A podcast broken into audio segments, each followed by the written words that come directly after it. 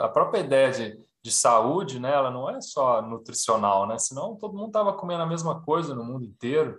Hum. A, a, saúde tem a ver com o mental, com o afetivo, com o cultural, né? Com, com o reconhecimento, com você se sentir que faz parte, que aquela comida faz parte, representa, né? Isso é isso é a qualidade da comida, isso é né, o afeto sensorial, o, o cultural, e eles estão no mesmo plano do nutricional e do ambiental, porque se nós estamos falando de saúde, a gente não pode pensar só na nossa saúde, porque a gente não é uma coisa separada do mundo, né? A saúde de quem produz e de, do planeta está incluído nesse nesse pensamento, deveria estar incluído, né? Então é sempre um tripé, né?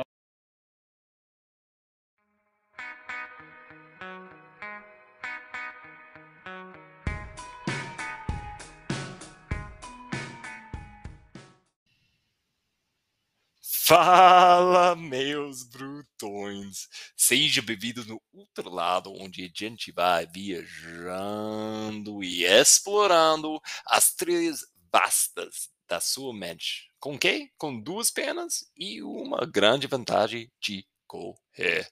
Gente, hoje a gente vai entrar essa conversa pelas nossas bocas, porque não dá para conversar assim na boca, mas a gente vai falar sobre comida. Eu não sei onde você está na sua jornada de saúde, gente, mas para mim, entender melhor esse, esse mundo de comer foi uma grande etapa para mim. Eu estava correndo muito, eu estava fazendo muito exercício, mas eu nunca coloquei essa ideia de comer mais saudável seria uma coisa boa também, até ah, talvez com 31 anos, quando eu dediquei o tempo e energia que eu estava precisando fazer. E depois disso, gente, mudou, mudou muito meu mundo e meu relacionamento com minha própria saúde.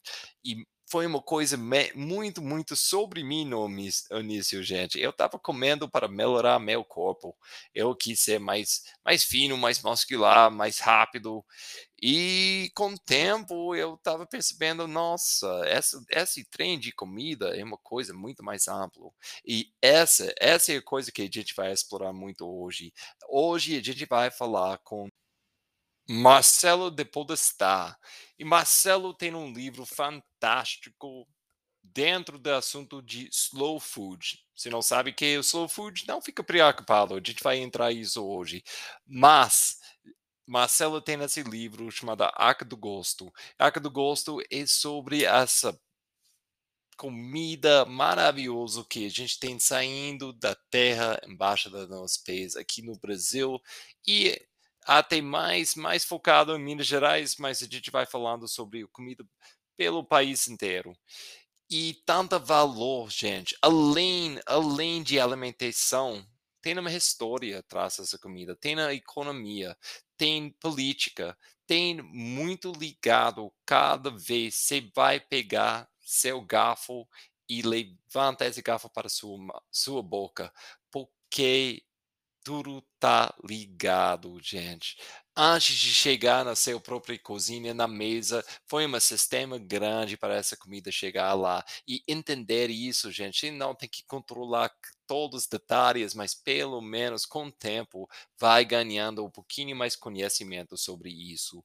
É uma coisa, eu ainda estou aprendendo, mas cada coisa eu vou aprendendo, eu sinto muito, muito mais ligado com minha própria saúde e minha própria comunidade, as pessoas por volta de mim, porque ninguém aqui está crescendo tudo seu própria comida, além de fazendo e é, o sistema inteiro não existe só com você. É uma comunidade. E, gente, é isso. O livro que Marcelo tem é essa história. Fantástico por volta de comida. E vamos aprendendo com ele e como a gente pode aplicar coisas mais dia a dia, todo dia que você vai comer você tem um grande controle, um grande poder nas suas mãos de controlar a economia por volta de você e as vidas de pessoas por volta de você, pessoas que vai crescendo essa comida e tudo está ligado e vamos entrar nessa conversa agora, gente, porque não quero falar mais sobre isso. Quero dar a, a microfone para Marcelo. Abraço forte, gente. Tomara que você está gostando o outro lado. Tomara que você vai dar um likezinho lá no Spotify ou Apple Podcast ou qualquer outro lugar que você está ouvindo, porque ajuda muito a espalhar essa conversa sobre saúde, essa conversa sobre trilhas que normalmente a gente tem, essa conversa hoje sobre comida, essa coisa que você vai praticando todos os dias. Tomara que você. Oh, talvez você está fazendo um jejum hoje, mas com o tempo, provavelmente você vai comer. Então, esse podcast vai te ajudar com isso. Vamos em frente, falando com Marcelo.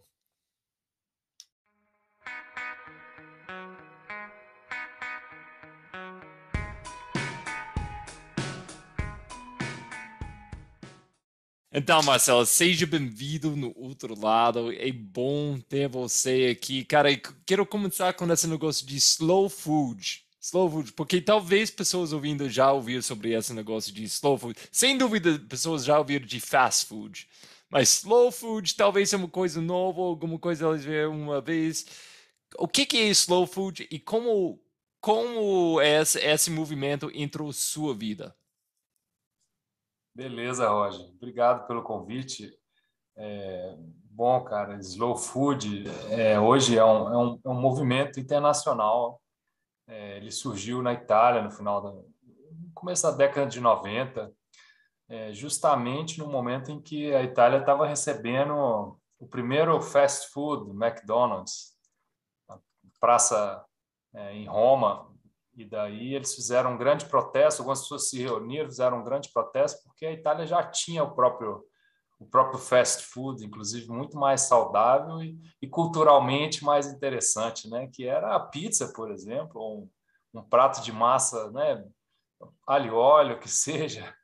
É, isso foi um, um estopim, assim, digamos, para essa, essa idealização assim, de um movimento que, que, que fosse contra essa padronização, vamos dizer assim, né? essa, essa homogeneização das coisas, né? do gosto, do sabor, é, dos, dos, alimentos que vem junto com a industrialização, né? e que está representada por esse modelo do, do, fast food. Né? Assim, você acaba criando um grande sistema para poder vender uma comida que parece barata, mas que por trás ela tem tantos impactos né? que ela acaba que sai caro. Né?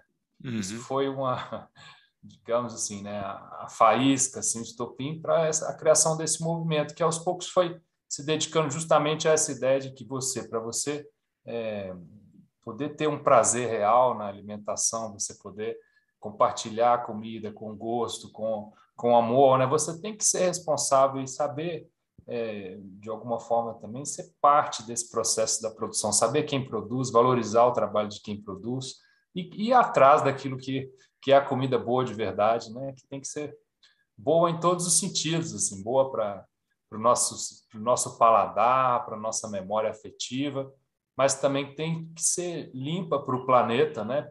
Na forma de produzir e tem que ser justa para as pessoas, né? As pessoas que estão envolvidas, produzindo, comercializando, comprando. É o bom, limpo e justo que virou o mote desse movimento eu caí nisso de paraquedas assim, mas foi uma, uma, uma grande um grande momento assim para mim na vida de redescobrir o interesse pela comida a partir dessa dessa visão mais ampla mesmo de que né, a gente tem que ser responsável e, e, e, ir atrás daquilo que, que a gente acredita, né? que, que dá prazer, que, que faz bem para o mundo, que faz bem para a gente, porque essas coisas estão estão desaparecendo. Mas, mas, como foi para você entrar isso? Você cresceu numa casa onde, onde você tinha essa tipo de falada por volta de você? Ou foi uma coisa que você foi descobrindo pedaço por pedaço? Porque essa ideia que comida é uma coisa political, é uma coisa. É uma votação. Cada vez você pega seu garfo, você está voltando para alguma coisa, uma estilo de vida, uma, é uma, um mundo diferente. E pode ser se está comendo besteiras, e isso é uma votação, na minha opinião, mal. Ou pode ser alguma coisa mais saudável, mais, tipo, feita, você conhece que, que ou até você plantou essa mesma planta e tem um, tem um gosto diferente para várias razões. Mas isso, é, para muitas pessoas, é uma jornada e talvez pessoas ouvindo agora nem, nem começou essa jornada. E só eu vou comer aqui tá qualquer coisa que vai entrar em frente de mim ou qualquer coisa que vai entrar pela janela no drive-thru. E, e, mas para você, como começou essa essa essa, essa jornada?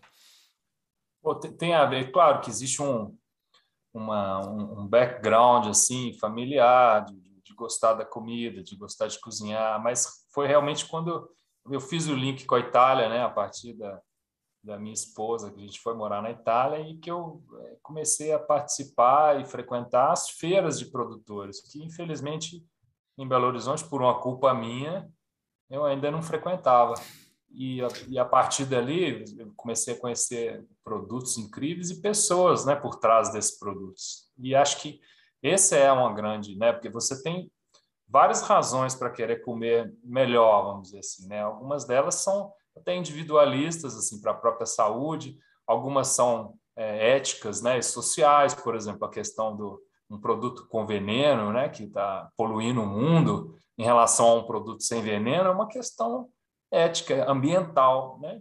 Mas a questão gastronômica também, do sabor sensorial, isso é muito importante. Isso foi para mim é, um grande, uma grande descoberta, porque quando você começa a ver o que é bom de verdade, assim, e, que, e a relação que isso tem com o, o, cuidado, né, a forma como o alimento foi produzido, a forma como a pessoa que produziu, né, coloca o amor naquilo e que tem a ver com um reconhecimento cultural, um reconhecimento econômico, né, é, não é, é inevitável, assim, você toma um café bom, você não consegue mais voltar atrás. Você come um bom um bom queijo, um bom chocolate, um bom vinho, uma boa cerveja, você come uma fruta de verdade, né? Você alguma coisa te toca e você fala assim, mas por que que essa esse alimento é diferente? E quando você vai ver tem a ver com o que está por trás, a cadeia, as pessoas, né? A forma como ele chegou até você, a sua ligação com essa história, com essa com esse contexto onde esse alimento foi produzido.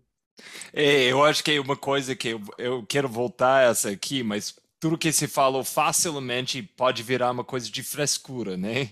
Mas eu acho que conhece, conhecendo você, não, você está falando tipo de a comida da roça, coisas mais simples às vezes que dá mais prazer, porque claro. tudo é, tipo, eu acho que para muitas pessoas eles vai ouvindo essa falada tipo, ah, que jeito que a gente está comendo errado, eles vai pensando, não, eu tenho que ir para o fito e gastar toda a minha grana do, do, do mês tipo só para comprar uma uma massa, alguma coisa assim.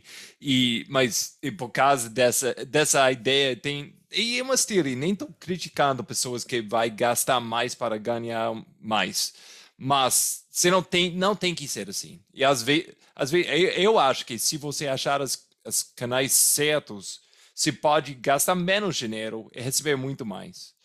Mas, mas, uma coisa eu quero, além de o, o, o McDonald's, vamos, vamos criar uma ver, um verbo aqui, o, o, o, jeito que o mundo está McDonaldizando coisas. Uh, além disso, quais, quais são os grandes problemas que você está vendo na, nesse sistema de comida hoje em dia? Quais, quais tipos de coisas você está vendo mudar esses últimos 20 anos, vamos falar? Bom, certamente um, um, um, ápice da industrialização, né? Assim, sobretudo quando a comida de verdade começa a ficar mais cara, assim, várias razões, né? Por falta de investimento, né? Por falta de interesse também. É, a gente percebe que a comida vai passa a ser delegada à indústria, à fábrica, né? As pessoas estão comendo mal e elas estão ficando doentes por causa disso. Né? A maior parte das doenças crônicas que a gente tem hoje, elas estão relacionadas à comida. Diabetes, hipertensão, é, obesidade, né? todas essas questões estão relacionadas com os hábitos culturais que a gente adquiriu nos últimos 20, 30 anos. Né? Assim, comida com veneno é uma coisa de 70 anos, 100 anos. Comida orgânica tem Desde quando a gente existe como é. É, sociedade? É, é, estranho que a gente usa a palavra orgânico. A gente tem que colocar o, o rótulo orgânico. Eu acho que tem que ser contrário. Qualquer coisa que não é orgânico Perfeito. tem que ser veneno. E, tipo, Exatamente. Simples. Porque a gente está perdendo as palavras, né? Assim, é. A gente não fala mais agricultura, a gente tem que colocar alguma coisa depois, porque foi usurpado a gente tem que falar cerveja artesanal, sendo que cerveja só tem que ser artesanal, né? O queijo só uhum. tem que ser artesanal. Ei. Mas, além de ser uma questão de saúde, a gente está destruindo o mundo para produzir comida de má qualidade, né? A gente está destruindo nossos biomas aqui no Brasil, por exemplo, para produzir ração, para exportar soja e exportar carne de má qualidade, porco que, que vive dentro de uma, de uma gaiola, né? frango que vive dentro de uma gaiola se fosse pelo menos né, uma, uma, uma comida de qualidade e, esse dinheiro estivesse ficando no Brasil para as pessoas, mas não é o que está acontecendo. Então, a gente, além de, de destruir a própria saúde, está destruindo o planeta e está acabando com um, um, histórico e uma bagagem cultural assim que a gente e social que a gente tem que são das comunidades das pessoas os guardiões aí da biodiversidade e da, né, da natureza que são os indígenas, os quilombolas, os ribeirinhos, as pessoas que estão vivendo aí em contextos bem específicos, que aprenderam a viver nesse contexto com sustentabilidade e que a gente está simplesmente é, negando e, impedindo a existência desses grupos. Né? Então, isso a gente faz com as nossas escolhas alimentares também, né? E está é, é, tá sendo um grande problema assim, é, mundial para a gente também, para os brasileiros, nesse né, fala. É. Então, entre, entre esse livro que, que saiu que ano passado, que você ajudou a produzir esse livro, você foi, você foi uma grande parte de escrever esse livro, o, a, a Arca do Gosto, Minas Gerais. Explica para mim que, como foi a ideia e que está atrás desse livro. Bom, a Arca do Gosto é um projeto é, do Slow Food a nível mundial, é né, um projeto organizado pela Fundação é, Slow Food pela Biodiversidade, que funciona como uma espécie de, de, de catálogo que vai registrar os alimentos e os modos de fazer que estão em risco de, de, de extinção no mundo, né? vamos dizer assim. Uma extinção que pode ser uma extinção biológica, né? uma espécie que está morrendo, mas pode ser uma extinção cultural também, uma prática, um jeito de fazer que está se perdendo, porque não tem mais quem faça, não tem é, uma geração mais nova se apropriando desses conhecimentos, não tem valorização, né, os produtos não chegam ao mercado. Então, esse catálogo da Arca do Gosto ele vai registrar essas histórias para tentar dar luz a esses alimentos, falar, olha, isso aqui está se perdendo, não se perdeu ainda, mas é, tem que ter um olhar especial para isso.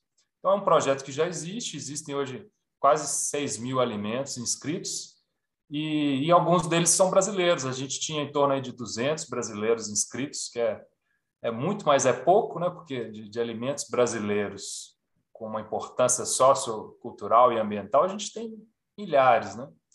Mas eu trabalho nesse, nesse projeto há, há vários anos e, e, e, sempre pensando no que, que, são os alimentos de Minas Gerais, né? Por, pelo, porque eu estou em Minas Gerais porque são as coisas com as quais eu me relaciono mais proximamente. E aí eu fiz essa proposta de fazer um livro com 100 alimentos de Minas Gerais, alimentos inscritos no catálogo que, que, que fossem de Minas Gerais. Então, é, fiz a pesquisa, fiz o, o levantamento, fiz o, fiz o texto, conversei com os produtores e, e para contar a história desses produtos. Que, que, alimentos são esses? Por que, que eles estão desaparecendo? Né? Quais são as ameaças, vamos dizer assim? E quais são as oportunidades também? Né? Para onde a gente deveria olhar para que esses alimentos não se percam, que eles possam ser valorizados, fortalecidos, e as pessoas que estão por trás que são os produtores, os extrativistas, né, os, os, artesãos. Então é um livro que tenta chamar atenção para isso, né? Tem uns alimentos incríveis que a gente mal conhece muitas vezes, que não estão no cardápio aí da gastronomia mineira, da, dos restaurantes, né? Dos projetos aí dos planos econômicos do, do, do governo, que uhum. estão se perdendo, e que são maravilhosos, não só ambientalmente, mas também gastronomicamente, né? Sensorialmente, assim, né? É, não, eu gosto demais desse livro porque é uma coisa muito ampla. É, é tipo, é, é tem essa, esse lado de nutrição, sim, mas tem essa história atrás, tem essa, essa coisa, essa parte cultural. E eu acho que eu adoro isso, porque ave não é só jogando comida na sua boca, tem muito atrás tudo disso. Como a gente está falando nessa conversa muito, muito até agora, a gente vai falar muito mais sobre isso também.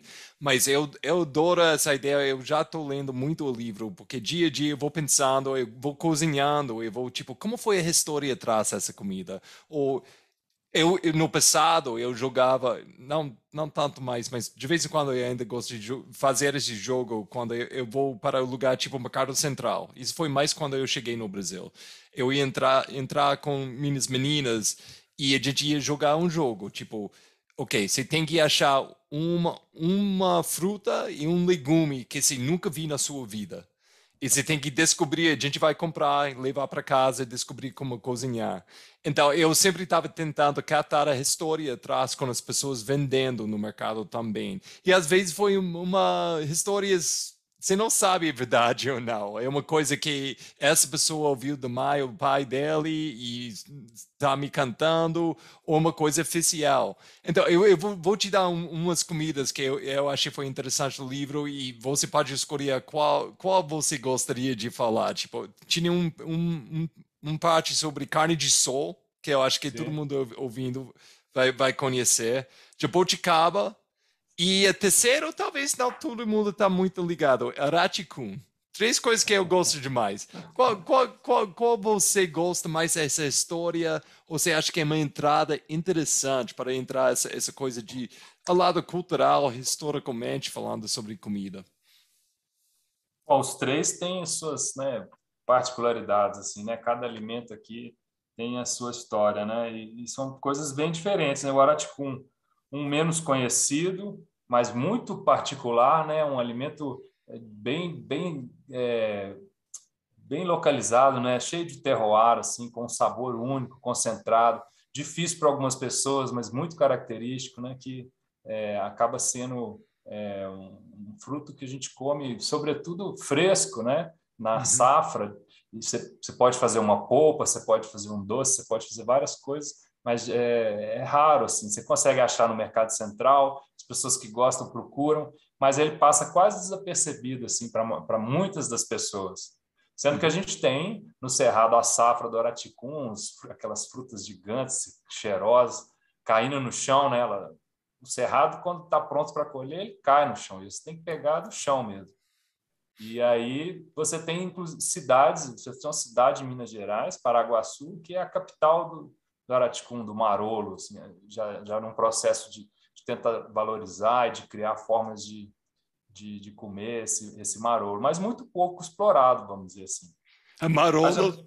Marolo, Araticum, é. Marolo é um nome usado mais no sul, né? No sul, é. Que eu, que eu vi foi isso. É engraçado, isso. uma das frutas eu descobri no Mercado Novo aqui em Minas Gerais foi, foi o Raticun. E a história, a cara que estava vendendo, eu perguntei, tipo, cara, como é que chama essa fruta aqui? Nunca vi na minha vida.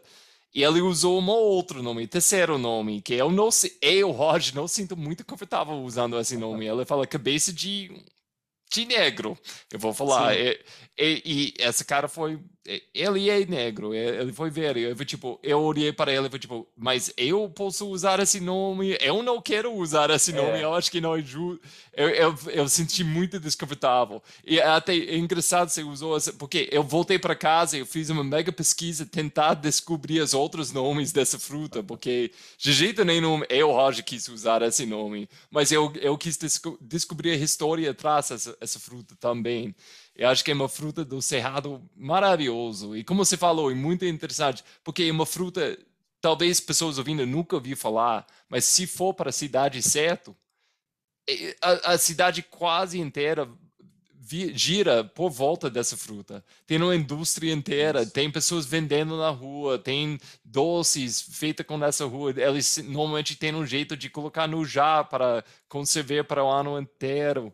E tipo, é, eu acho que é muito, muito legal essa essa, essa coisa quando você entra em outro mundo onde existe essa fruta para todo lado. Ah, e, e, talvez uma das frutas mais doces do cerrado e que as, consegue chegar a 3 até 5 quilos, uma fruta só, né? Assim, é uma coisa única na natureza. Né? É, eu tenho que falar, meu, meu, minha época preferida, preferida do ano é o fim do janeiro, e tipo, quando a, a, a temporada de piqui está chegando no fim e a, a temporada de Araticun está abrindo. E se pode comprar Araticun e Piqui na mesma hora. Aí eu adoro. Eu, eu, você quer ver a Roja feliz? É um dia eu tenho um sacolinho cheio de Piqui e Araticun. Perfeito. É, sabores intensos, assim, porque a vida tem que ser intensa, né? Também. Posso te perguntar, eh, eh, se quiser, eh, posso te perguntar qual, qual, qual fruta ou comida ou coisa maneira você acha que tem, tem na história preferida de você? Qual, qual é, tipo, numa festa, uma, uma encontro de comida, qual é a comida que você, o, o alimento que você acha que tem na história muito interessante que pessoas não conhecem?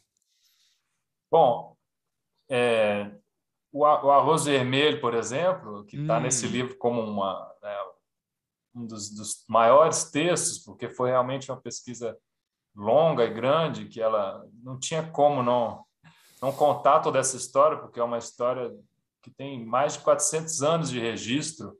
É um alimento que é, muitos brasileiros desconhecem e, e, que tá, ainda é um alimento de resistência plantado em, em quilombos, em algumas comunidades e algumas é, algumas, alguns agricultores do Nordeste como um alimento é, literalmente de resistência, uma das primeiras sementes de arroz introduzidas no Brasil, que até hoje é uma e que conecta é, os, os, africanos, né, os, os, os povos africanos que, que, foram escravizados, que vieram, com os indígenas que estavam aqui, com as pessoas que começaram a viver nesse território, que comeram arroz para sobreviver, espalharam esse arroz até ele ser proibido e passar a ser um produto clandestino em prol do arroz branco, que passa a ser o interesse comercial né, da, da, da colônia, e aí esse o alimento passa a ser clandestino, e até hoje eu vou descobrindo devagarzinho locais, comunidades que, ainda plantam desse arroz. E, e, é um alimento único, e a gente está comendo um arroz hoje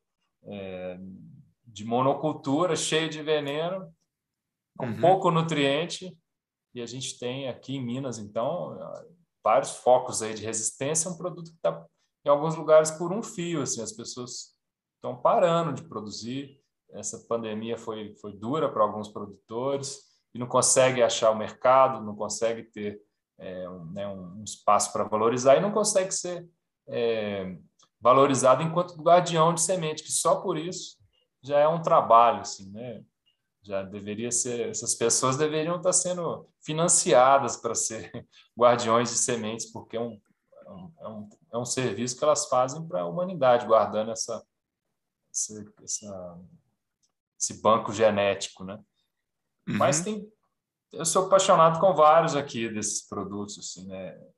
Se eu for olhar aqui assim por ordem, é, a araruta, uma das primeiras plantas domesticadas na América, né? Que hoje está muito em risco, porque você só consegue plantar ela com o próprio rizoma, então você tem que pegar uma muda de uma outra pessoa para você poder plantar ela. Então, ela hoje deve estar tá em algumas resquícios de matas aí sobre, sobrevivendo, porque ela é nativa, mas ela cada vez mais desaparece. E é um, um alimento é, ancestral, muito usado para alimentação das crianças, para recuperar as, as mulheres que, que que tem filhos é, e que a gente está deixando desaparecer. E outras coisas, como a própria carne de sol que você disse, né, que é, hoje, por um lado, você banalizou, todo mundo conhece carne de sol, todo lugar tem carne de sol, mas você perdeu a essência dela, que tem a ver com o modo de fazer, com uhum. o, o terroir de fazer. Né? Assim, então, você, você passa a ter uma série de, de, mudanças e de interferências nesse modo de produzir, que a carne não pode ser feita mais como como da forma como era, porque você não pode deixar mais ela no sereno por uma questão de legislação sanitária. Você não tem mais o controle sobre a carne que você está usando, porque você só pode comprar a carne do frigorífero.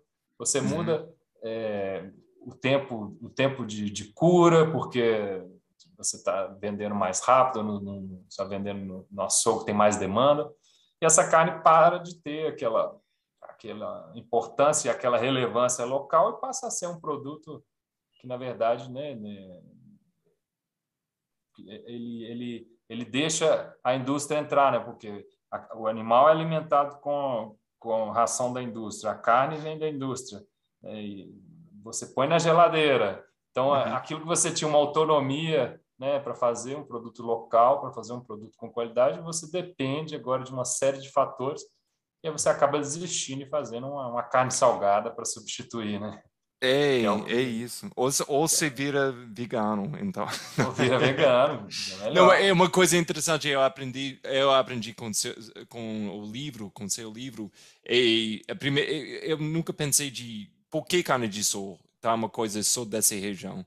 Porque eu, lendo foi tipo meio óbvio, mas eu esqueci disso. Tipo, se fazer num lugar com muita umidade, não vai dar certo, vai estragar muito rápido. Você precisa de um lugar tipo cerrado, onde uhum. você tem mais sol e mais vento. Eu aprendi no seu, seu livro, outro nome é carne de vento, que eu gostei demais. Eu gostei demais esse, esse, esse, nome. Mas essa ideia, tipo, é, é, o jeito. Eu acho que todo mundo tá ligado, em, pelo menos em Minas Gerais, essa ideia, tipo, o lugar onde você vai fazer a refeição é muito importante, porque todo mundo aqui fala sobre a, a, a famoso fogão a lenha, fogão a lenha na roça, e todo mundo conhece essa ideia de tipo, o lugar é importante para fazer a refeição, mas o lugar é importante também onde você está crescendo toda essa comida, alimento e, e, o jeito que chega na cozinha. Então é importante qual tipo de cozinha você tem, mas antes disso, e qual tipo de sistema você tem para chegar na cozinha também. E, e, e, eu acho que esse negócio de carne de sol foi muito interessante no livro. Uma coisa que eu lembro, eu tinha um amigo anos e anos atrás, em 2014, deve ser, ele, ele chegou e ele me deu essa, essa coisa marrom. Ele falou, Roger, come disso. E ele falou, eu peguei isso na, no sítio do meu avô. E esse nome, guardar esse nome, porque daqui em tipo cinco, cinco anos você vai ver essa, essa aqui por todo lado. Foi Castanho de Baru. Baru. E, foi, e, e, ele começou a falar como ele está começando a fazer pesquisa e descobrindo que tem muitas coisas ricas, tipo nutri, os nútrios nessa nessa nessa nessa, nessa uh, nesse Baru e castanha. Essa castanha é muito, muito rico. E além disso, é uma, é delícia, muito gostoso.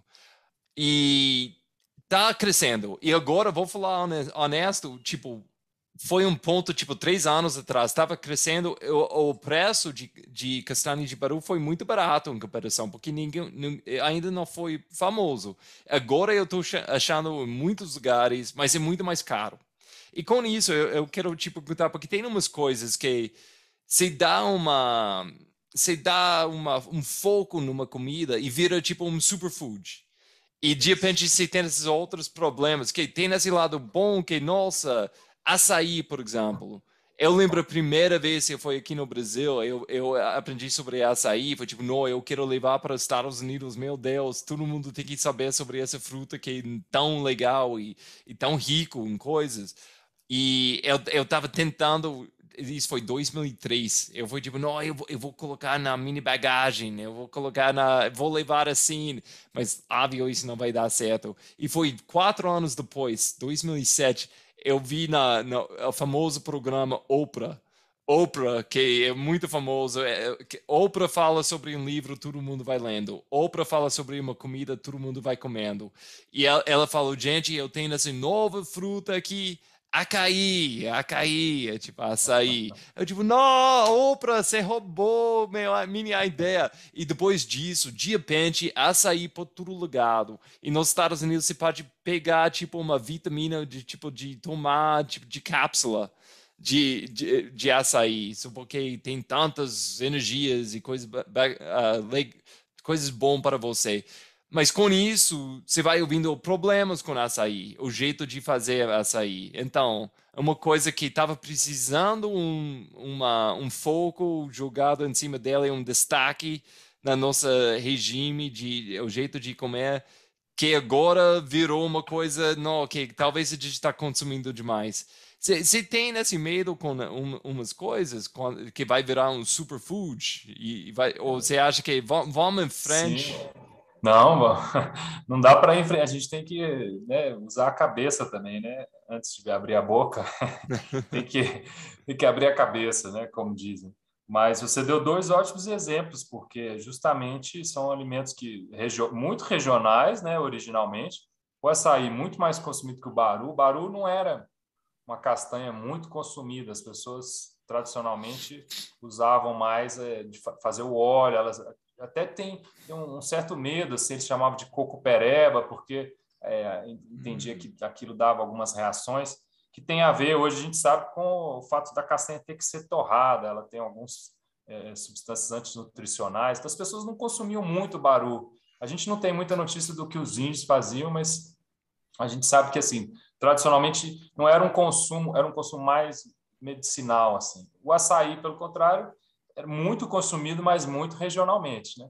Aí você tem de repente uma, uma um tipo, né, um conjunto de, de, de pesquisas e começa a, descobrir as, as, propriedades desses alimentos, né, o, o, potencial que eles têm a nível nutricional, a nível funcional, né, que vale para os dois, né, tanto para o açaí quanto para o baru. E aí você começa a, a, interferir nessa cadeia, né, desse produto local ali que os ribeirinhos escolhem, levam para o mercado em Belém, as pessoas consomem todos os dias na alimentação. Aí você passa a ter uma demanda desse produto regional, nacional e hoje mundial, né? que nos dois isso é, é realidade, e que passa a interferir muito nessa, nesses contextos locais. O açaí passa a ficar muito demandado, passa a ficar caro para quem consome lá em Manaus, para quem consome em Belém, né? que consumia todo dia, mas agora ele, ele não consegue competir com o valor de mandar isso para São Paulo, de mandar isso para para poder mandar para eh, Lisboa, né? Esse produto está em vários lugares.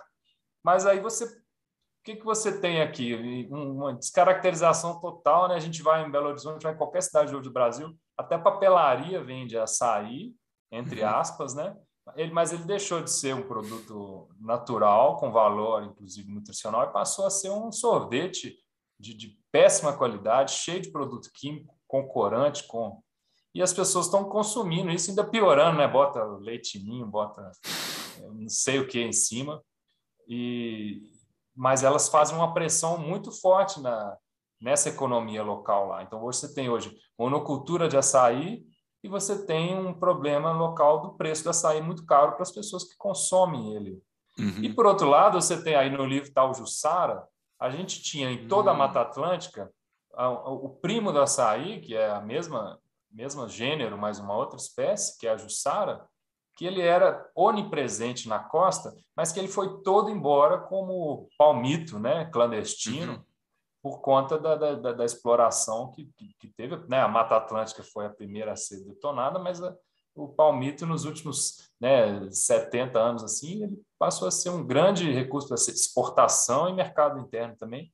Acabaram com a Jussara, que é um açaí, dá para você comer a polpa, e felizmente Hoje você tem iniciativas valorizando a polpa da Jussara para manter a árvore em pé, consumir um produto incrível e não fazer essa pressão no, no açaí do norte que está lá é, uhum. descaracterizando uhum. e, e, atrapalhando a economia lá do, dos ribeirinhos, né?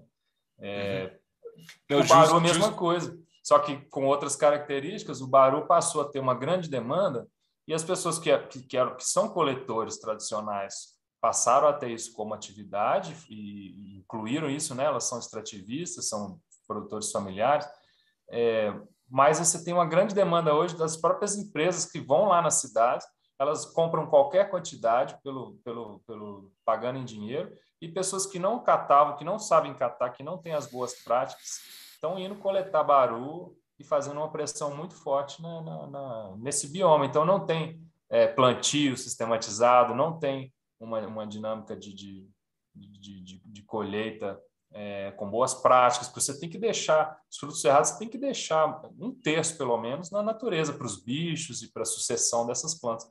Então, você acaba gerando um problema. Então, o mundo inteiro hoje vai querer barulho, os Estados Unidos, a maior parte vai para os Estados Unidos, mas ou você compra de uma cadeia, você sabe como é que ela está construída, né? então você compra de uma cooperativa que tem é, uma certificação, você compra um produto certificado, ou você simplesmente comprando um baru no mercado, você não necessariamente está ajudando essa, que essa cadeia seja.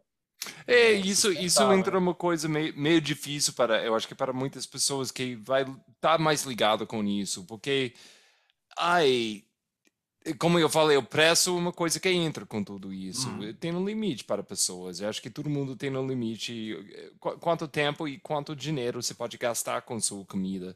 E esse negócio de. Eu acho que é muito importante você saber que você está comprando, mas às vezes, é tipo, ok, nossas opções aqui. Você, você pode conhecer o Zezé, que tem uma fazenda, é e você sabe que Zezé é um cara honesto e da, E tomara que você tenha contatos assim, mas muitas pessoas não têm isso. Você mora na cidade, você quer ir para super, então, o único jeito você vai saber é orgânico, orgânico mesmo, ou vem de um lugar, tipo, e quando tem esse certificado.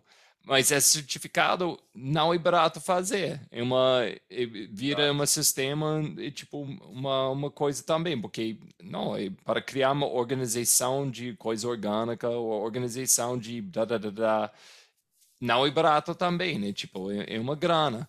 Então, é, suas dicas seria que para pessoas? Olha, acho que quem tem, quem tem recurso e que prefere comprar no supermercado, que valorize realmente o produto orgânico certificado, porque eh, de fato está contribuindo para fortalecer nessa cadeia. Por mais que, é claro que um produto orgânico certificado no supermercado, ele tem um valor alto, porque eh, o custo é muito alto. É, quem pode comprar que valorize, porque o contrário disso é um produto é, com veneno que está explorando quem está produzindo e que, muitas vezes está sendo vendido caro também, né? Uhum. Relativamente mais barato, mas né, muito caro, inclusive para o meio ambiente, para a própria saúde. Mas a gente precisa procurar, é, no caso da cidade, é, são as feiras, né? As feiras de produtores diretos, hoje as entregas, os CSAs, né? Os coletivos que estão é, trabalhando com, com, essa, com esse meio de campo, né, fazendo com que os produtores e os, e os, consumidores se aproximem, né, é, para a gente poder ter uma, uma relação mais direta e, e, fazer com que o nosso dinheiro se valorize e que o nosso dinheiro valorize também o trabalho dessas pessoas. Né? Então, é, a gente tem que buscar isso. E hoje, felizmente, a gente tem é, mais opções. Né? Ainda é muito pouco, mas a gente consegue em Belo Horizonte é, acessar feiras orgânicas, algumas lojas, alguns mercados, grupos de, de, de compra, né, para poder fazer a diferença e mantendo um valor justo para todos. Né? Esse é o grande. É, eu, eu acho que se entrar, pessoas ouvindo, se entrar um grupo, pelo esse grupo, tomara que você vai achar, descobrir vários grupos. Eu, por exemplo, eu, eu, eu, eu acho que foi meio difícil uns anos atrás achar muito disso aqui em Belo Horizonte, mas depois eu achei, uns, eu foi, acho que foi a primeira CSA. Para quem não sabe, CSA é como que é? Oh, Community Supported Agriculture, né? Comunidade Isso, que suporta a agricultura. Isso. Eu, eu, eu, fiz parte de um dos primeiros em Belo Horizonte e foi, foi muito, muito legal. A história resumindo muito, é, a cara que tinha a, a roça, ele, tinha, ele foi viciado com drogas mal e a, a, gente tinha a oportunidade de ele tinha o acesso de um sítio de um tio e a gente pagou para alguém ensinar ele para plantar orgânico, um sistema orgânico, de, tipo, nesse, nesse sistema de agrofloresta. E ele foi lá criando isso e depois de um tempo a gente recebeu toda semana uma cesta cheia de coisas que ele estava crescendo e todo orgânico. E foi foi um preço olhando no mercado com coisas orgânicas tipo com esse certificado foi muito barato. Mas pelo esse grupo eu conheci uma outra cidade dentro do Belo Horizonte.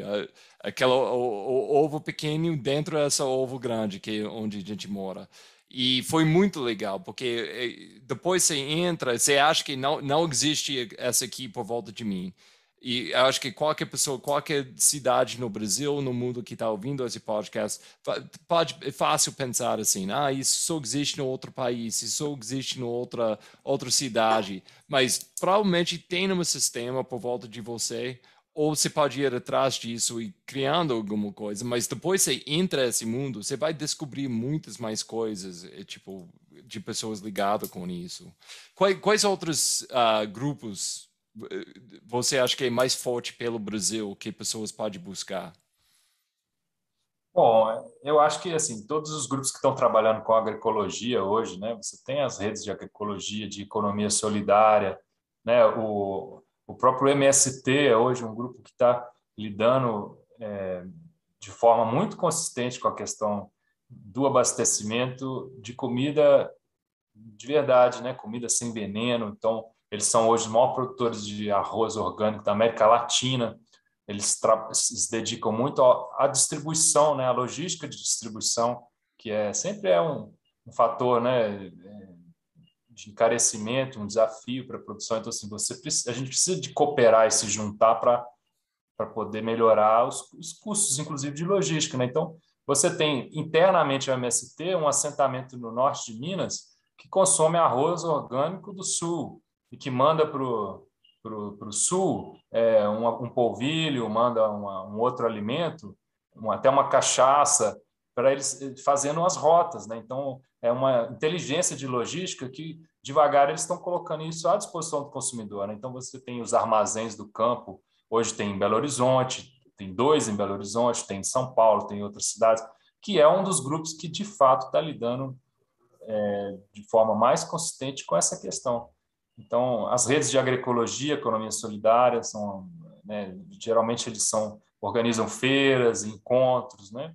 É, e eu acho que é, a gente buscar a partir da... Hoje você tem as feiras orgânicas da Prefeitura de Belo Horizonte, as feiras direto do produtor, que elas não são certificadas orgânicas, mas não são revendedores. Então, você vai lá, e vai vender, vai comprar uma banana de quem planta a banana. Então você pode inclusive perguntar para ele algumas coisas. E se você achar que ele foi, é, né, a explicação dele foi, foi suficiente, você volta para casa mais feliz, né? Aquela banana tem um, um sentido mais profundo e aí a gente precisa de justamente de fazer parte, né? De ser de ser um coprodutor, de, de ir atrás, assim, porque tá, não tá fácil, né? A gente... É isso uma coisa que me dá muito, porque eu entrei no mundo de comida, começou mais para a saúde, aí tipo para melhorar a minha própria saúde enquanto eu estava correndo, mas com o tempo virou uma coisa tipo socioeconômico para mim. Eu, eu fui percebendo tipo não, isso é muito muito além da, da minha boca, tem esse sistema atrás. E hoje em dia, nossa, quando eu sei eu, eu odiei nos olhos. Eu sei que ele catou essa, esse ovo da galinha na roça dele. Eu falo sobre as galinhas dele com ele, ou, ou sobre o queijo que ele, ele acabou de fazer, queijo Minas fresca que ele acabou de fazer. E a história atrás disso, até conhecendo o nome das vacas deles. Eu, e, a comida é mais gostosa. se preocupa com a vaca, ele se preocupa com a comida que ele dá para a vaca, né? Exatamente. Eu sei, eu sei que essa, esse, que três, quatro, cinco reais que eu gastei com Zezé tem um valor muito mais do que qualquer supermercado pelo Brasil, tipo, pode ser aqui em Belo Horizonte, é o Super Nosso, ou uma EPA, alguma coisa assim. Eles não conhecem meu nome, eu não conheço os nomes deles. É tipo, mas eu sei meu dinheiro, que eu trabalho muito para meu, meu próprio dinheiro. E, então, eu gosto de gastar meu dinheiro um jeito que vai, vai ir mais longe com outras pessoas também. E isso, eu acho que se todo mundo vai pensando um pouquinho mais sobre isso, além de ser um sistema melhor para o Zezé, ser a própria comunidade, a comida é mais gostosa também. Claro, a própria ideia de de saúde, né, ela não é só nutricional, né? Senão todo mundo estava comendo a mesma coisa no mundo inteiro. Hum. A, a, saúde tem a ver com o mental, com o afetivo, com o cultural, né? Com, com o reconhecimento, com você se sentir que faz parte, que aquela comida faz parte, representa, né? Isso é isso é a qualidade da comida. Isso é né, o afeto sensorial, o, o cultural. E eles estão no mesmo plano do nutricional e do ambiental, porque se nós estamos falando de saúde, a gente não pode pensar só na nossa saúde, porque a gente não é uma coisa separada do mundo, né? A saúde de quem produz e de, do planeta está incluído nesse, nesse pensamento, deveria estar incluído, né? Então, é sempre um tripé, né? Uhum. Essas três coisas não podem estar separadas, né? E falando de comunidade muito mais por volta, é, é, qualquer coisa vai colocar na sua boca, uma coisa que entra muito nesse livro, que eu achei foi muito interessante, tem muitas páginas dedicadas para as meninas preferidas de mim no, no, mundo, além das minhas meninas em casa, minha esposa e duas meninas, é as meninas as abérias. E você fala muito sobre as abérias nativas. As abérias, quem não sabe, Brasil tem abérias nativos. Pode explicar um pouquinho mais e, e por que se, se incluir tantas páginas? Porque isso pode ser um parágrafo, mas você dedicou várias, várias páginas para as abelhas.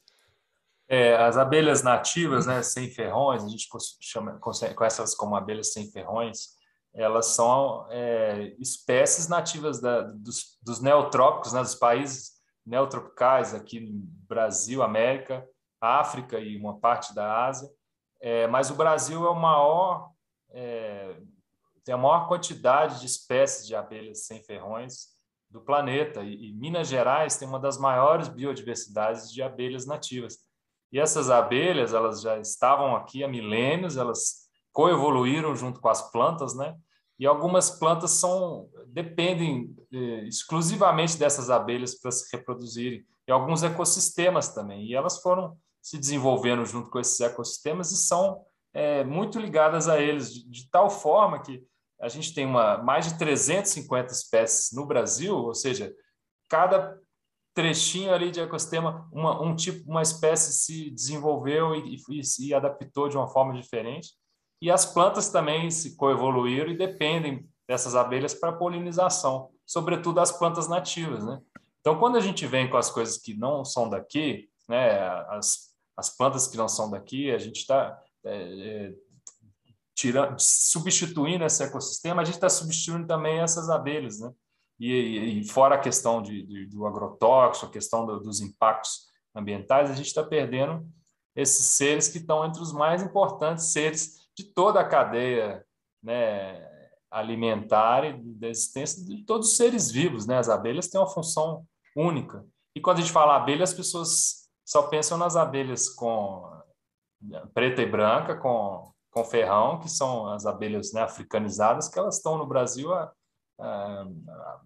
coisas de, de, de, de 100, de pouco, de pouco mais de 100 anos. Assim.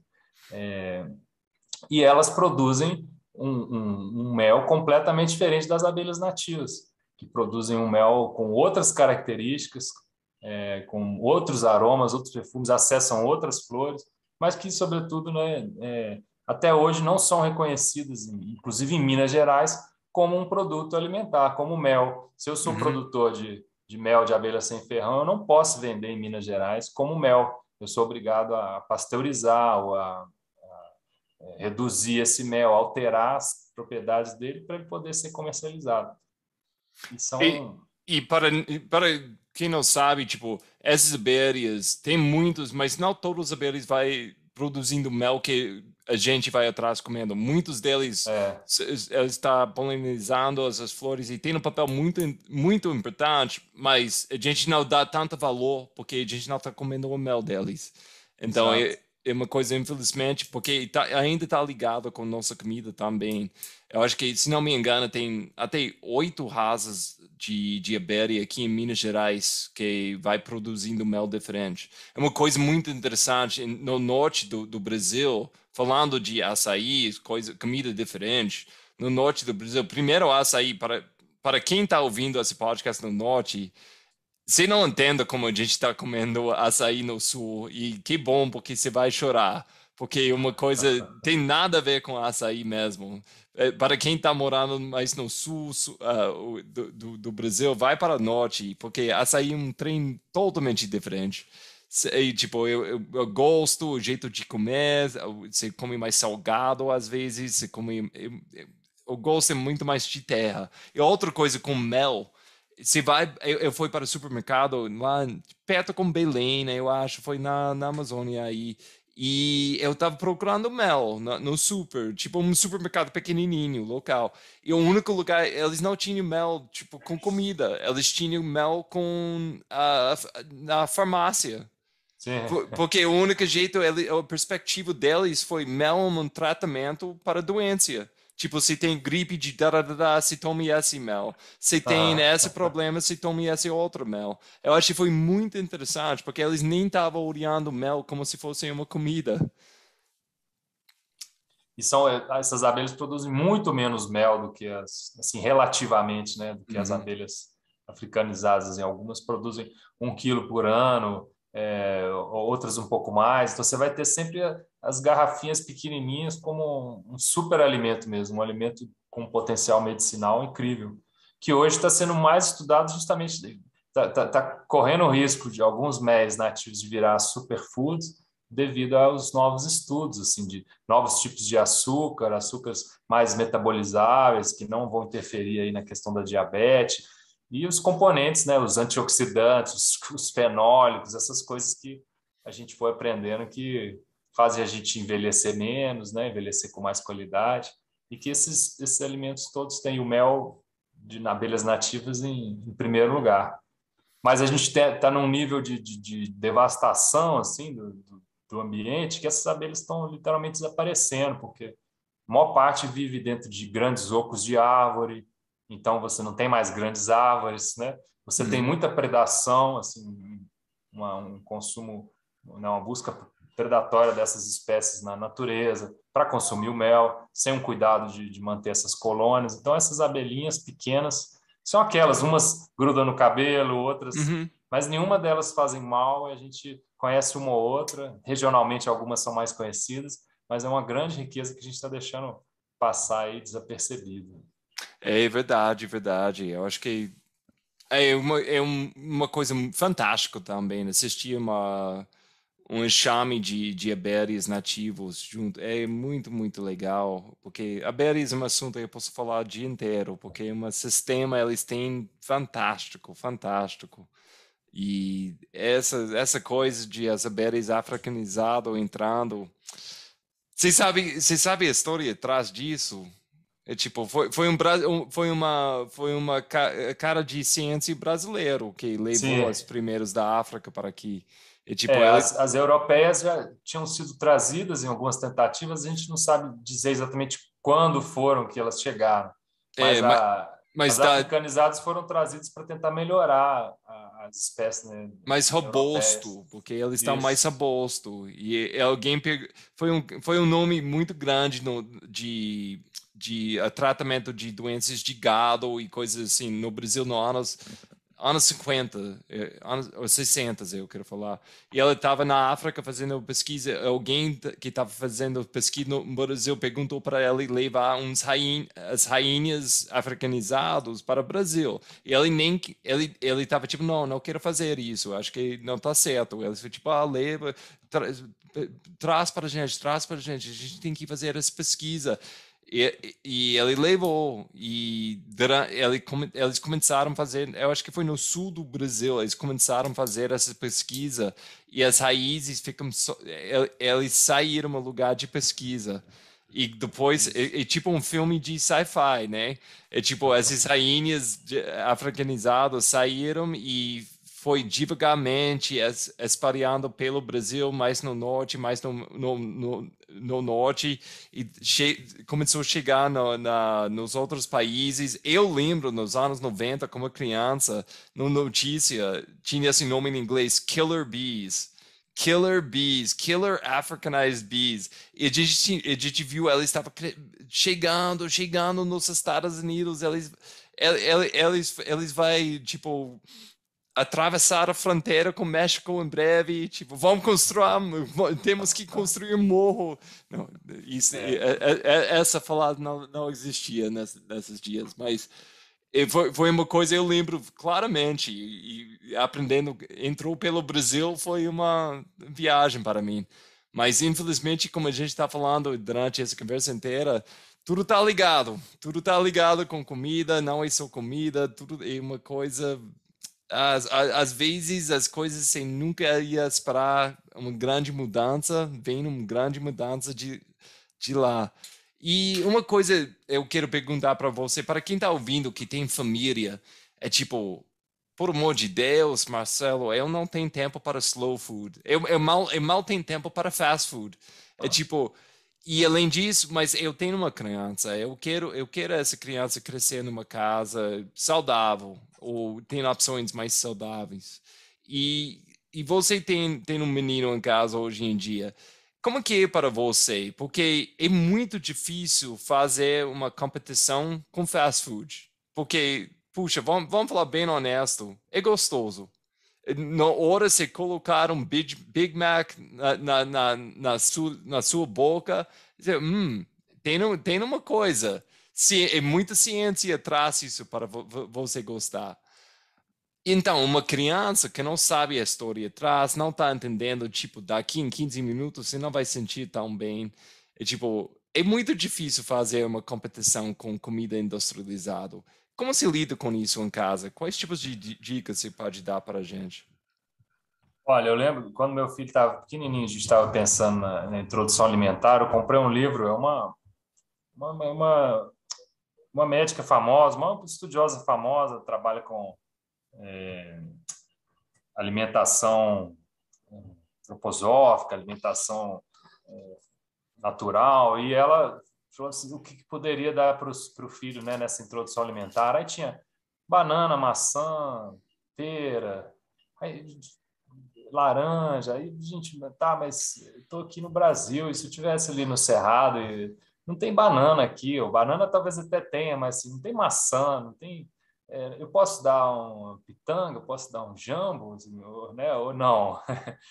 e, e, na verdade, é claro que você pode dar, né? Assim, é, no sentido, as frutas, então, né? É muito difícil que não, não possa. Então, assim, meu filho já tinha comido, afinal de contas, o, a pitanga, o, o, o, jambo, porque eu sou um entusiasta dessas coisas e, né? E, e acho que a gente precisa de, de transmitir esse amor para os filhos, né? Se a gente, você não vai falar para o seu filho olha, come alface que faz bem para você e você vai lá escondido e, e, né, e come uma outra coisa, um, um, Big Mac que seja, né, você não vai conseguir convencer isso ele de comer uma comida boa se você não, né, uma comida saudável se você não consome uma comida saudável, né? Você tem hoje no Brasil um terço das crianças já tem problema de obesidade com três anos, porque elas estão tomando Coca-Cola na, na, na, na, mamadeira elas nem conseguem entender o que, que, que, acontece com elas. Em um ano, você já tem um pai que coloca, uma mãe que coloca uma Coca-Cola na mamadeira.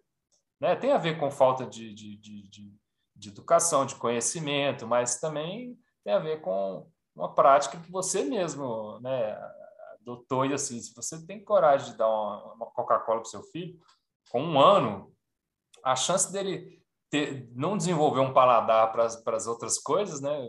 que, que ele vai. O que, que é doce depois que você come um brigadeiro? Assim, né? Uhum. Nada é doce depois de uma Coca-Cola, né? Então. É, é isso uma coisa. Pessoas. Suas é, práticas. Tipo, porque quem vai pegando essa jornada, que tinha uma, uma pala do mais tradicional, mais padrão de hoje em dia, uma coisa eu percebi comigo mesmo foi tipo, eu entrei nesse mundo e com o tempo mudou, mudou minha qualidade. Tipo, as coisas onde eu dava valor para gosto e, e tudo, mudou 100%. Tipo, entre agora e uns 20 anos atrás, vamos falar, 15 anos atrás. E isso é uma coisa com doce, eu não como tanto açúcar refinado hoje em dia. Sou santo, não, mas eu, eu, é uma coisa eu nem gosto. E, mas eu lembro, eu passei tanto tempo sem comer nada doce. Eu comi um, um bolo, porque foi meu aniversário, alguém fez um bolo para mim. Eu não quis ser sem graça e falar não para o bolo, alguém fez para mim. Então eu comi, nossa, cara, foi cocaína para mim puro. Eu tipo, uau! Eu tava viajando, viajando uns meia hora depois, porque mudou tanto. Eu gosto, eu vou falar bem honesto, me estragou, estragou coisa tipo bolo, bolo para mim. Café com açúcar, eu não aguento hoje em dia, eu acho que é meio nojento, mas... e o paladar a gente educa e deseduca, né? Não dá para, assim, é, se você come uma, um sanduíche, um Big Mac, você tem ali uma quantidade de gordura, de, de açúcar, de sal, que não está numa comida normal, né? Aquilo está uhum. ali porque aquilo vai te dar uma sensação é, momentânea de prazer que tipo, não tem como negar, né? Se o corpo acostuma com aquilo, é quase, é uma, quase como uma droga mesmo, né? É. Só que depois os, os, resultados disso que talvez não vão ser tão, tão interessantes, né? Sobretudo a, a médio e longo prazo, né? Mas a gente educa o paladar, né? A gente aprende a comer as coisas é, e, e aí, aí esse que é a referência tanto daquilo que você passa para o seu filho, transmite como como valor, né, como aquilo que ele de fato experimenta. Né? Se ele já foi direto no, no, no açúcar refinado, nada vai ser doce para ele se não for aquele açúcar. Né? Ele não vai comer uma, uma fruta simplesmente, uma, uma, né, uma coisa. E é um processo, né? Você tem, mas tem que acreditar, tem que ser a comida que você quer. Não pode ser fazer uma coisa e, e, e propor outra, né? Assim, senão vai, vai ser incompatível. Seu filho vai, vai, vai entender o que, que, que você está escondendo dele rapidinho, né? Eu Mas se você prepara isso também, a hora que ele tem acesso a essas coisas, ele já vê diferente, né? Talvez uhum. ele não vai se interessar tanto pelo, por esses produtos quando se ele teve um, um, uma preparação, vamos dizer assim, né? Se ele teve esse chance de comer outras coisas, né? Uhum. E uma outra coisa, uma coisa bem ligada com ter crianças, que é uma coisa é, tipo legal fazer, mas se não tiver crianças também, é plantar, plantar coisinhas. Quais dicas você pode dar para pessoas que não não tá muito ligada, eles não vivem na roça, mas quer plantar uma coisa talvez até na janela na cidade? Que seriam as coisas mineiro ou brasileiro que eles podem plantar em casa? Que seria bom para para dar mais valor a tudo o que a gente está falando hoje? É, assim, desde a, a gente aqui no, no, na escola sempre teve as experiências de germinar o feijão no, uhum. né, no algodão, né? Desde isso, mas até, por exemplo, as, as ervinhas, as, as punks, né? As, as, aquelas verduras que são rústicas e fáceis de cultivar, que podem estar no, no, num vaso, né, que são saudáveis e gostosos. Então, eu, eu sempre levei meu filho, por exemplo, no nosso, nosso quintal lá, enquanto eu estava molhando as plantas, e, e, vou arrancando as folhinhas e comendo, e ele faz isso desde pequenininho. Então, ele arranca lá uma hora pronobis, arranca uma beldroega, ele já sabe comer aquilo, né? As crianças brincam de comer um trevinho, de, de, de, de comer nessas plantinhas que, que, que, são frescas, né, assim, verdinhos, frescos, que são dos mais difíceis de incluir na alimentação, né? Mas você mostrando como é que aquilo cresce, como aquilo nasce, né? O carinho de às vezes terminar uma comida botando um, um verdinho por cima, né? Sabendo que esse verdinho foi é da horta, então você convidar ele para ir lá com você, colher, catar, né? A gente precisa de, de, de criar o valor para isso, né? E a, e a, criança aprende, ela reconhece, assim, né? Facilmente. Então, basta um vasinho com que seja ver um pé de alface nascer, né, e você comer ele, de repente você perceber até o valor que é plantar um alface, porque demora três meses e aí você tira aquilo tem que começar de novo, né? Então te uhum. dá uma outra relação, né, com a e o preparo também, né, envolver as crianças no, no preparo da comida, né, na, na, na, compra da comida, no ir na feira, no, no preparar criar um momento para comer, né? Não comer na frente da televisão, não é só por uma questão, né? É você poder criar o ambiente, criar a situação para compartilhar a comida, né? Valorizar o que você está comendo, né? Isso é ancestral, né? Isso, em todas as religiões e todas as boas sociedades, né? É isso uma coisa com comida que eu acho que é fantástico, tipo qualquer sociedade no passado até agora, quando se tem uma galera junto, o foco normalmente é comida, porque comida é uma coisa que traz pessoas juntos, nossa comunidade. E cara, eu acho que é muito legal, porque acho que seu seu seu livro canta essa história, traz essa coisa que leva pessoas junto e é uma boa lembrança para todo mundo que vai pegar esse livro, entender o valor das coisas que a gente tem saindo solo aqui embaixo nos nossos pés aqui no Brasil e seu livro especificamente mais para Minas Gerais, mas pelo Brasil inteiro e dá mais valor. Eu acho que e tomara que vai abrir mais olhos para pessoas que vai lendo isso, entendendo a história e qualquer etapa da jornada onde eles estão agora mesmo, acho que pode ajudar, pode ser uma entrada, porque eles vai pegar, ver muitas comidas que, não, eu conheço carne de sol, vai lendo a história, não, essa história é ouro para nobres, não, eu conheço um cara que tem isso, e agora, a próxima vez, eles vai comer mais e mais, e quem já sabe muito sobre tudo que a gente está falando, ainda, esse livro é uma joia ainda mais, porque tá colocando para mim tantas coisas que eu estava solta, eu ia achar um, um, pouquinho de informações aí, um pouquinho aí, um pouquinho lá, colocar tudo junto foi fantástico para mim, é uma referência muito bom na minha casa agora mesmo. Tem no meu celular, eu abro tipo, enquanto eu estou cozinhando para aprender a história atrás, porque eu sou nerd, sim, né? Eu gosto de, de saber a história atrás enquanto eu estou cozinhando. E então, com esse livro, que que se está imaginando, tipo, a próximos cinco anos, com esse projeto de Arca de Gosto e, e, e Slow Food no Brasil? Bom, Roger, assim, primeiro, eu, eu, eu tinha muito essa intenção de que essa, essas histórias fossem registradas, né? Que elas fossem ficassem no papel, porque eu, para fazer, inclusive, esse texto, eu li muito dos dos, do, das poucas referências que a gente tem né, do período colonial, os, os cronistas, né, as pessoas que, com uma certa visão, registraram um pouco da, da, da, daquilo que elas viram, daquilo que elas encontraram. Né? Então, muito daquilo que a gente tem sobre alguns dos alimentos, da nossa própria história, vem a partir dessas referências.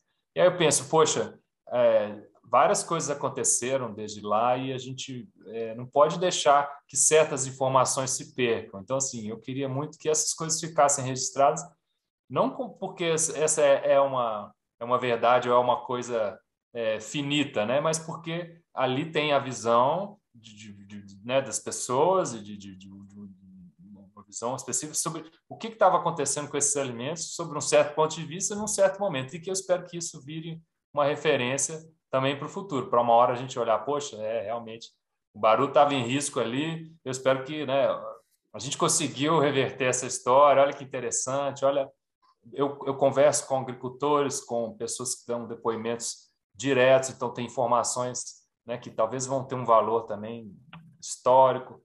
Mas agora é partir para o segundo passo também, que é como não deixar que certas coisas se percam. Né? Algumas delas eu crio uma uma relação direta. Então, eu conheço produtores, pessoas que estão é, lutando e trabalhando para valorizar esses alimentos, algumas com sucesso, outras não. E eu espero poder partir para um passo que é agora na prática é, e, e, chegar mais próximo e, e tentar é, dar uma visibilidade para esses, esses alimentos e para, para essas pessoas, conectar isso com, com talvez com consumidores, com, com é, donos de restaurante, com comerciantes, né? A gente tentar pegar no mínimo, se eu salvar um de 100, ajudar a salvar um de 100, eu vou estar já muito feliz. E acho que a gente junto pode fazer muito mais, né? E, e acho que isso que eu espero que aconteça, que a gente passe a, também a ir atrás, né? Porque eu, eu falei, tem vários problemas às vezes envolvidos com esses alimentos, mas aqui também está falando das coisas boas, né? das uhum. possibilidades é. é, para gastronomia, para a culinária, para o meio ambiente, enfim, são coisas que tem muito espaço para a gente aumentar e melhorar, né? buscar. É uma coisa muito ligada com isso. É, é outra coisa que a gente fala muito mal sobre as redes sociais.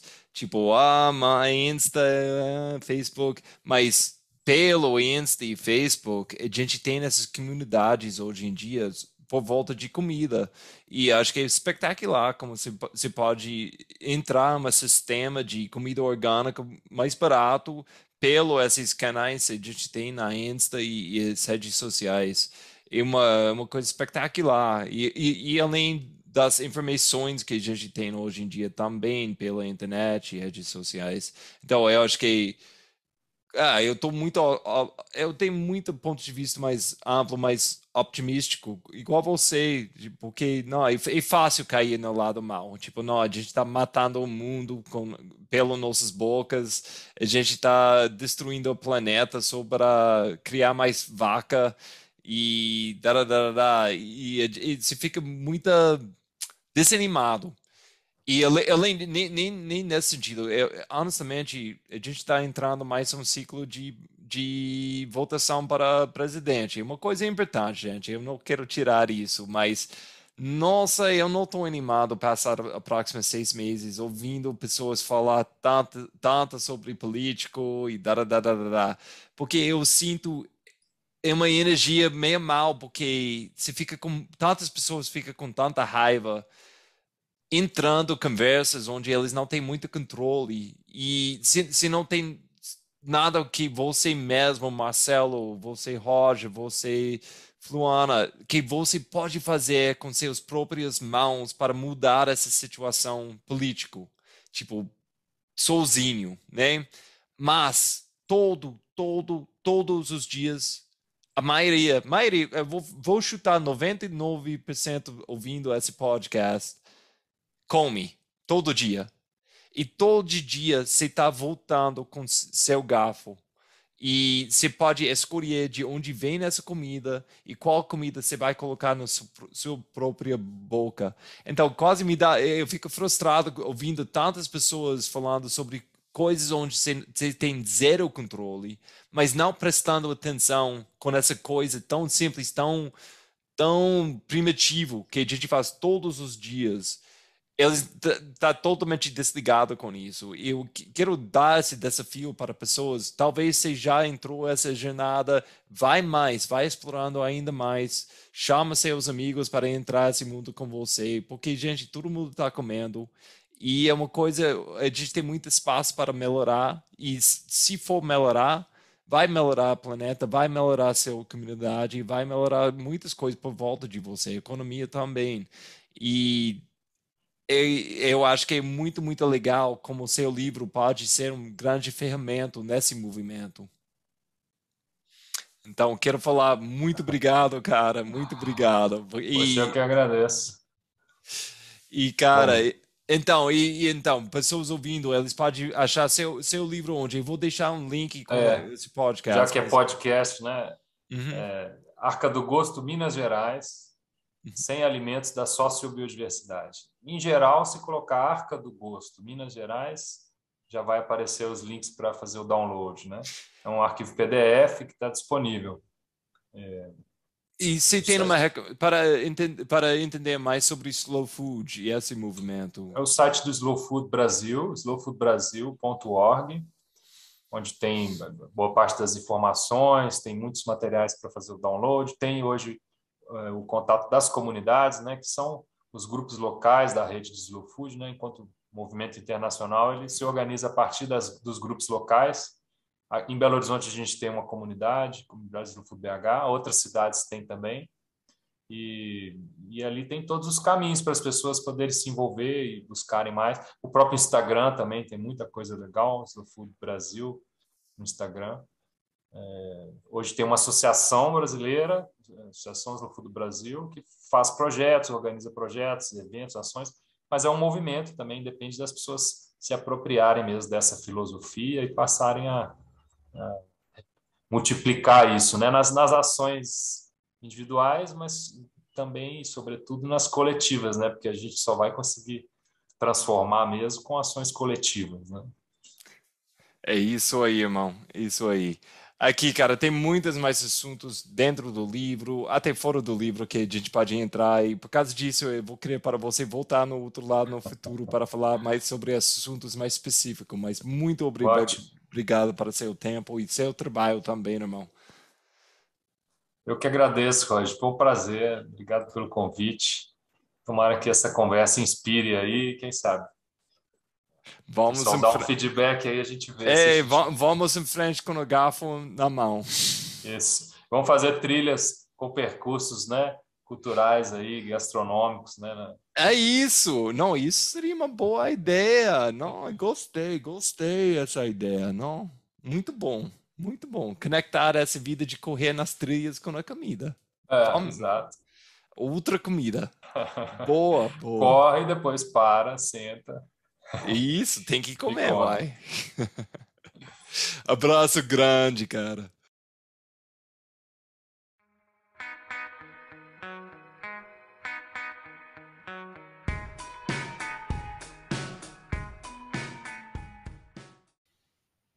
Maravilha, gente. Eu vou falar, essa conversa foi muito gostoso, né? Ah, meu Deus. Gente, se você gostou desse podcast, por favor, vai lá na Insta e vai seguindo o, o Marcelo, ou se, eu vou deixar um link para o Instagram dele ou para Slow Food, vai aprendendo mais. Gente, vai atrás. Se você tem um CSA na sua cidade ou um grupo assim, que está trabalhando, lutando para melhorar seu próprio saúde e a propriedade das pessoas por volta de você, faz parte desse grupo, gente. Qualquer, qualquer coisa você pode fazer com esse grupo. Pode ser só paga um pouquinho e vai recebendo comida, ou você fica mais ligado, você vai ajudando durante o fim de semana, entregar cestas para pessoas, ou até visitando a roça de, um, de onde vem essa comida gente, qualquer, qualquer nível você pode participar na alimentação do seu próprio corpo, é, gente, tudo vai melhorando com isso. Porque, como a gente está vendo nessa conversa, tudo está ligado e mais você conhece sobre esse sistema, mais oportunidade você tem para melhorar disso. E, gente, foi bom. Eu quero falar muito mais sobre comida e essa tipo de conversa no futuro. A gente pode ficar mais, mais focado na comida de uma pessoa que gosta de fazer ultra também. Mas não foi muito bom ter nessa primeira episódio só focado nessa, nesse assunto tão importante. E tomara que no futuro vai ser muito mais em frente para a gente explorar. Se tiver dicas, me manda por favor na Insta e a gente pode falar mais sobre esses assuntos que tá ligado mais com você hoje em dia. Abraço forte, gente. Boas trilhas, bons treinos e boa comida para você, boa refeição, bom almoço, qualquer, eh, eu não sei qual hora você está ouvindo esse podcast. Pode ser seu, com seu café da manhã ou um lanchinho, mas tomara que é gostoso e tá tá dando mais para a sua vida, para o seu ponto de vista de saúde também. Abraço forte, gente. Vamos em frente.